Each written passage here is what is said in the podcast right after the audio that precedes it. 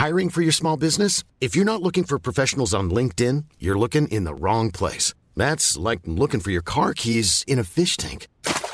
LinkedIn helps you hire professionals you can't find anywhere else, even those who aren't actively searching for a new job but might be open to the perfect role. In a given month, over 70% of LinkedIn users don't even visit other leading job sites. So start looking in the right place. With LinkedIn, you can hire professionals like a professional. Post your free job on linkedin.com slash people today. Boulevard des Arts, c'est le podcast culturel du Dauphiné libéré. Cinéma, musique, théâtre et danse, dans les allées d'un musée, au pied d'une fresque ou dans les pages d'un livre, voici leur parcours, leur actu, leur regard sur le monde ou leur héritage. Quand la réalité est moche, on en invente une autre. Voilà ce qui attend Albert, jeune garçon marqué par un événement terrible, et son père qui cherche à le sortir de son mutisme. Avec l'enfant qui ne parlait plus, Christophe Alévèque sort du registre du pamphlet pour aborder celui du roman. Mais on n'échappe pas comme cela à ses premières amours. L'humoriste puise dans un quotidien désespérant la force d'espérer. Le roman y met de la tendresse, la revue de presse est plus grinçante. Rencontre avec l'artiste dans ce reportage de Frédéric Thiers.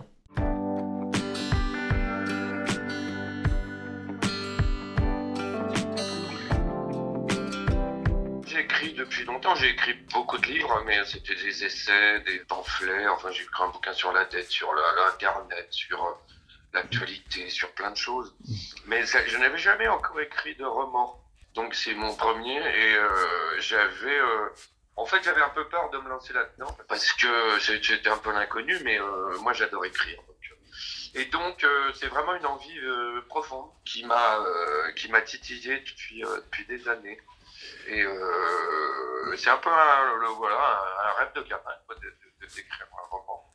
D'abord, je voulais écrire quelque chose sur la culpabilité. La culpabilité qui est quelque chose d'absolument terrible, c'est quelque chose qui vous ronge de l'intérieur.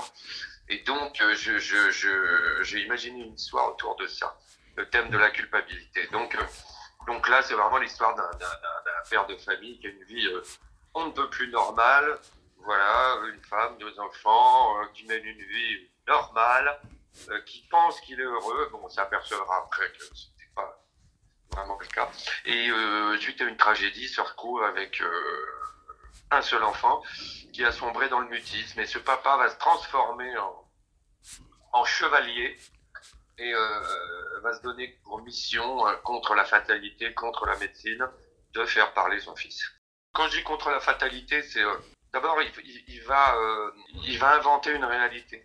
Il va sortir tellement il est, euh, il est il est il est hors sol ce père de famille. Donc il va s'inventer une il, va inventer une autre réalité. Il va sortir de la réalité. Voilà. La réalité est trop moche, donc il va il va en inventer une autre.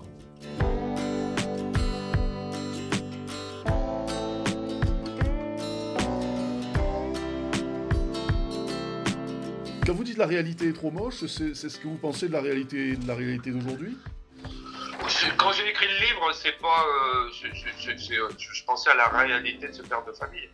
Mais euh, effectivement, on, fait peut faire un pendant avec la réalité actuelle, qui est quand même extrêmement moche et sinistre, et anxiogène. L'anxiogène, c'est que de- de 40 ans qu'on est dirigé par des comptables. Mais c'est pas, c'est pas que de leur faute. hein. C'est-à-dire, gros- grosso merdo, on ne sait, pas où on va. Euh, et quand il n'y a pas d'avenir, euh, le- le- le- le- quand il a pas de, de- de- de- quand l'être humain ne sait pas où il va, euh, eh ben il, il angoisse. Et là, on ne sait, on sait pas vraiment où on va, quoi. On- euh, mais on y va, par contre. Vous avez l'impression qu'on va droit dans le mur? Je, je, si on continue comme ça, oui, il est, il est fort probable qu'on y aille. Mais cette, cette période est très, très intéressante, puisqu'on est arrivé à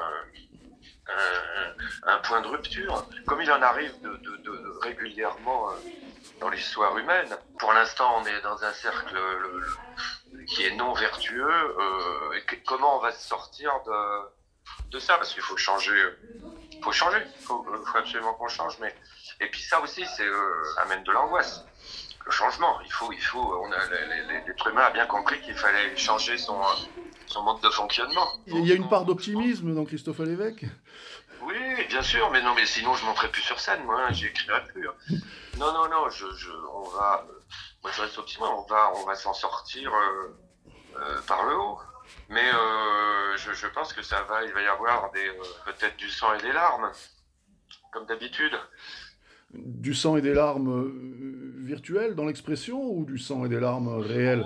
Je, je n'en sais absolument rien, mais, euh, euh, là, pour l'instant, on, est dans tous les niveaux, dans une période de, changement, de changement total. Et on sait très bien que si on change pas, la planète est foutue. Enfin, nous, on est...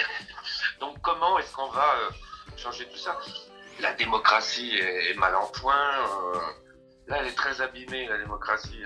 Donc, euh, c'est tout ça qu'il va falloir qu'on change. Et puis il faut pas mettre ça sur le, sur- sans arrêt sur le, nos dirigeants, sur l'État, sur le pouvoir. hein. Euh, moi je pense qu'on a tout ça euh, dans les mains.